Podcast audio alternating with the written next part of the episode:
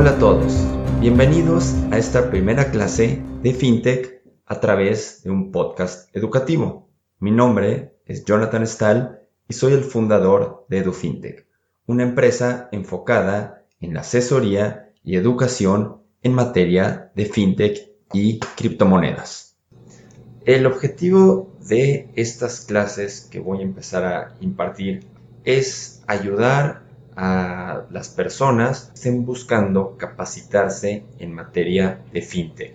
Debido a la crisis de salud que estamos enfrentando, este podcast está grabando en marzo de 2020, pues hemos tenido que cancelar distintos eventos, ya sea conferencias, diplomados, cursos, pues mucha gente que planeaba tomar este tipo de eh, capacitación, de educación, pues ahorita se ha visto afectada. Entonces, como una forma de ayudarlos, como una medida para que no se retrasen, sobre todo para que sigan y ganas de aprender con estos estudios, voy a impartir las clases que doy presencial. Lo voy a hacer ahora a través de este podcast. Y espero que la gente pues me siga y pueda aprender, le resulte útil y esto sea otra plataforma para que continúen con su educación.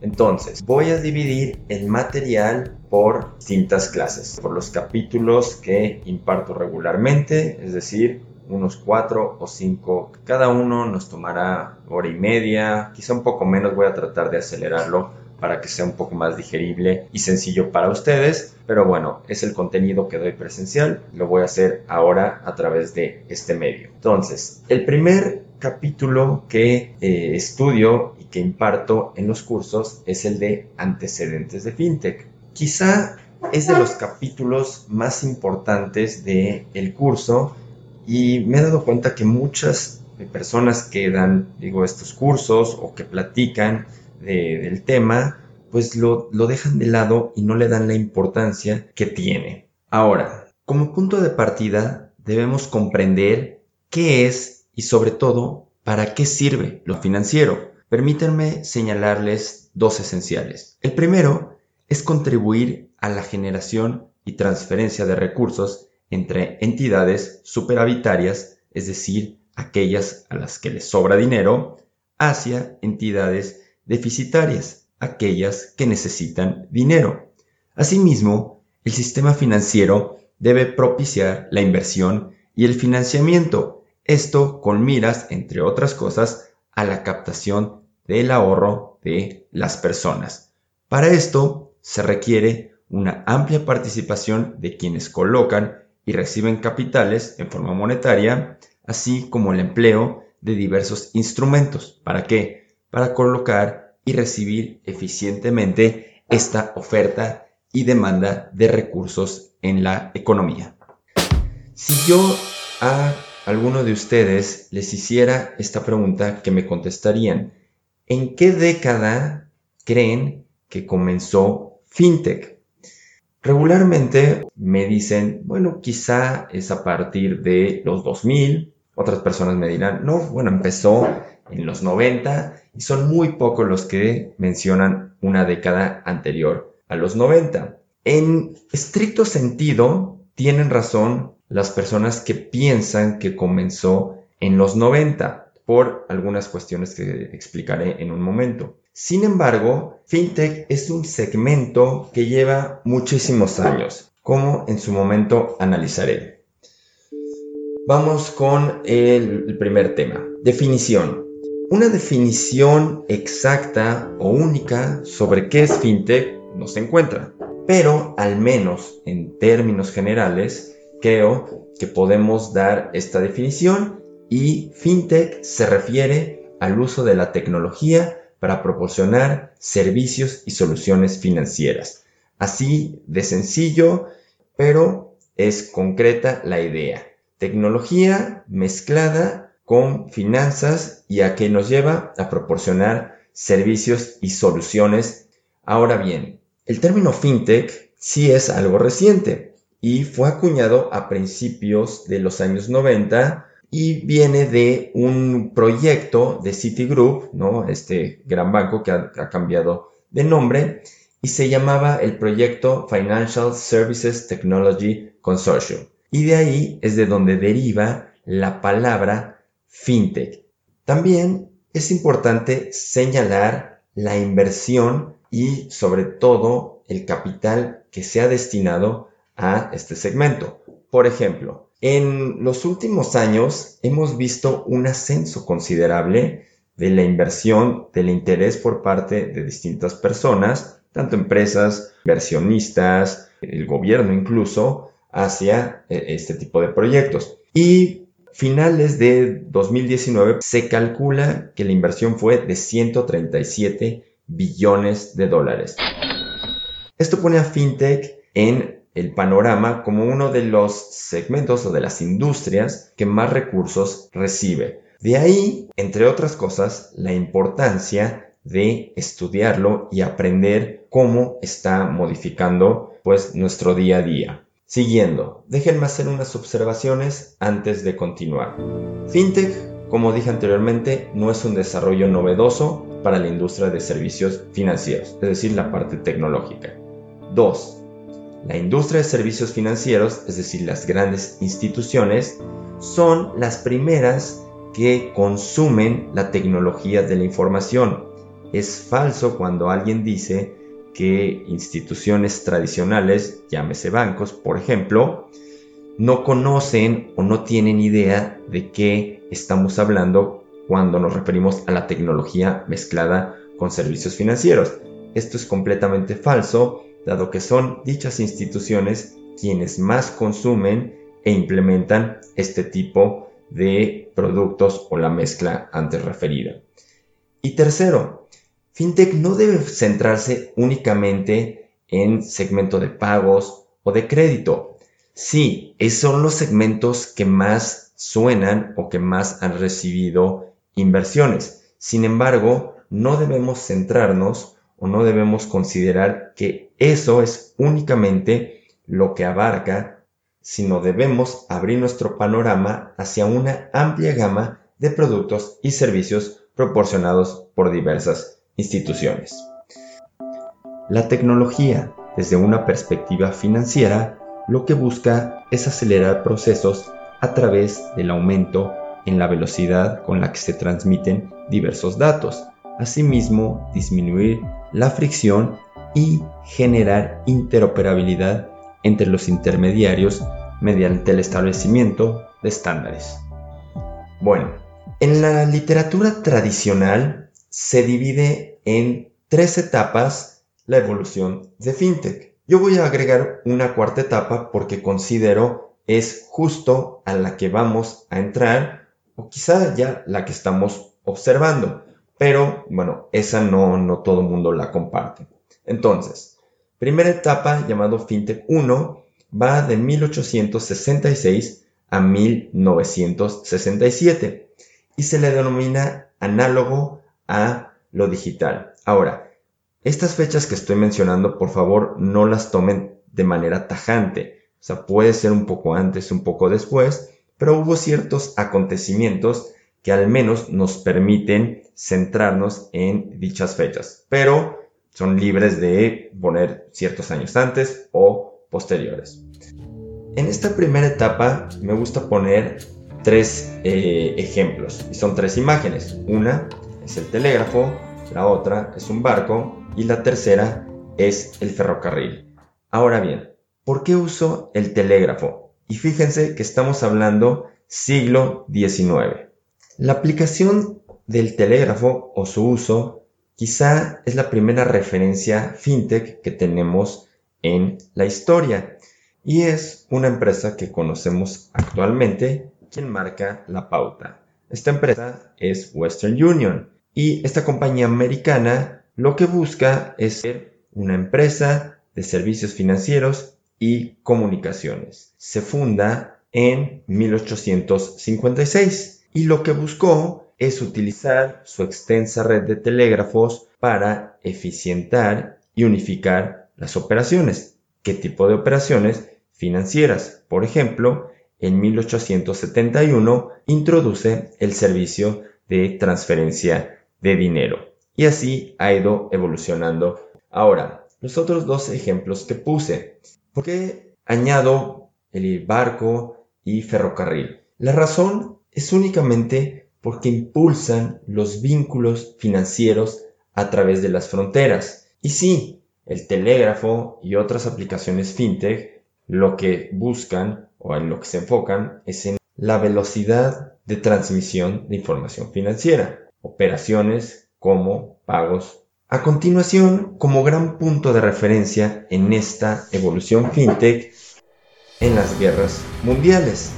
Y la razón es porque durante esta época se eh, acelera el estudio y sobre todo el desarrollo de la criptografía, es decir, esconder el significado del mensaje. Actualmente no hay servicio financiero que no requiera de funciones criptográficas para poder funcionar adecuadamente. Donde eh, quiero centrar nuestra atención es en algunas aplicaciones que claramente terminan con esta primera etapa y son sumamente relevantes, prácticamente las conocemos todo el mundo. La primera de ellas es en 1950 surge la primera tarjeta de crédito, Diners Club, y hasta 1958, ocho años después, la primera tarjeta de American Express. Este producto incorpora indudablemente a la tecnología con los servicios financieros. Otros ejemplos. Tenemos el caso de Mastercard que se funda en 1966 y finalmente en 1967 se abre el primer cajero automático de Barclays. Con ese hecho termina la primera etapa de FinTech que la conocemos como análogo a lo digital. La segunda etapa del 67 a 2008 y la denominamos digitalización de las finanzas. Al inicio de la clase mencioné que no debemos circunscribirnos a un único servicio, sino a una amplia gama de ellos. El primero que eh, podemos citar es pagos. Pagos tiene su lugar en esta época a través de la fundación de Swift. Swift, como la gran mayoría de las personas conoce, busca conectar pagos domésticos a través de fronteras, es decir, lograr pagos internacionales. Al respecto, el gran avance de SWIFT es establecer estos estándares internacionales de pagos para que las empresas, bancos, gobiernos que utilizan este servicio o esta plataforma puedan interconectarse sin mayor problema o incompatibilidad. Otro segmento, valores. La primera bolsa de valores completamente electrónica es Nasdaq en 1971, que es la segunda bolsa más grande de los Estados Unidos. En México es hasta 1999 cuando la negociación accionaria en su totalidad se integra al sistema electrónico. El tercer segmento, la banca, y lo conocemos primero como una digamos, banca en línea, que era principalmente una banca por teléfono y había uh, el uso de una terminal que tenía teclado, obviamente con el monitor, para poder tener acceso a las cuentas a través de la línea telefónica. Y los primeros antecedentes que tenemos es en 1981 en Nueva York con Citibank y Chase Manhattan y en Inglaterra con el Bank of Scotland en 1983. Pero bueno, la banca que realmente importa en el sentido fintech viene hasta los 90 y se da cuando Internet pasa de la academia del segmento militar hacia el ciudadano promedio. Uh, what is Internet anyway? Internet is uh, that massive computer network, the one that's becoming really big now. El ejemplo inicial es el Stanford Federal Credit Union de 1994. Es la primera ocasión que una persona a través de Internet podía tener acceso a su banco. ¿Qué tipo de acciones podría realizar? Algo muy sencillo, simplemente checar saldo. Después tenemos a Wells Fargo en 1995 y ya para el año 2000 el 80% de los bancos en Estados Unidos ofrecían esta banca por internet. Bank of America 2001 ya contaba con 3 millones de clientes en línea y si saltamos hasta 2017 la banca en línea es un estándar en la industria. Prácticamente todos los bancos la deben de tener y ahora ya estamos mudando o hablando de una banca móvil. Otro segmento, trading, donde la referencia obligada es la Innovation Market Solutions, que funda en 1981 Michael Bloomberg cuando sale de eh, Salomon Brothers. Estas terminales de comunicación e información financiera son el estándar de la industria. Para culminar esta etapa, cierro con imágenes de una de las películas más famosas de 1987, Wall Street. Greed, for lack of a better word, is good. Greed is right. Greed works. Lo importante de la película es que podemos ver constantemente cómo se utiliza la tecnología para adelantarse o para eficientar los servicios financieros. Vemos en distintas escenas computadoras, esos enormes monitores y el uso constante por parte de Gordon Gecko de este teléfono celular que se le conocía como el tabique. Entonces es un ejemplo claro, muy emblemático del uso de la tecnología, servicios financieros representados en esta ficción, pero con base en la realidad de esta época. Recapitulando lo que hemos visto hasta este momento. Como primera etapa, señalamos fintech de lo análogo a lo digital y nos centramos en el telégrafo como primer producto fintech y a Western Union como una empresa que impulsó este segmento. Continuamos con diversos ejemplos entre ellos las tarjetas de crédito. Vimos que desde 1950 contamos con este producto. Asimismo, les señalé la fundación de Mastercard, que es una empresa claramente fintech, y finalmente nos enfocamos en los cajeros automáticos. Quizá uno de los productos fintech más emblemáticos que al día de hoy, así como las tarjetas de crédito, seguimos utilizando. Posteriormente analizamos la segunda etapa, la cual comienza en 1967. Uno de los puntos principales que señalé es que no debemos enfocarnos en solo un segmento o un área, por ejemplo pagos, sino en distintas áreas. Por eso, en esta etapa analizamos pagos, analizamos trading, analizamos inversiones que demuestran la aplicación de la tecnología en el sistema financiero. Quizá su característica esencial es la digitalización. El ejemplo más claro fue cuando cité Nasdaq como la primera bolsa 100% digital y esto ya desde los 70. Asimismo, podemos citar la globalización. Esto se entiende como la eliminación poco a poco de ciertas barreras que se derrumban y conectan de manera más eficiente a un número mayor de personas. Finalmente señalamos la banca en línea. Comencé diciendo que era una banca muy rudimentaria, es decir, había un monitor, teclado, pero era principalmente por teléfono. Pero con el avance de Internet, entonces en los 90 ya podemos hablar realmente de una banca en línea. Inicia en 1994 y poco a poco va avanzando hasta que se convierte en un estándar en la industria. Para cerrar esta primera clase, concluyo diciendo que las dos primeras etapas que analizamos muestran un desarrollo incremental. Esto es, a ciertos productos y servicios se les aplica una capa tecnológica. ¿Para qué? Para eficientarlos, para hacerlos más veloces, para evitar fricciones y con esto mejorar de manera paulatina cada uno de los productos que se le ofrecen al público. Bueno, pues aquí concluye la primera parte de este capítulo. Para la siguiente clase analizaremos la etapa 3, que es la desagregación y democratización de los servicios financieros, y la cuarta etapa, la cual va hacia una reagregación de los mismos. Espero me puedan acompañar y que les siga siendo de utilidad este podcast que busca ser un complemento en su desarrollo y educación en la materia de fin. Para mayor información, así como mis datos de contacto, vayan por favor a la descripción de este capítulo. Muchas gracias y nos escuchamos pronto.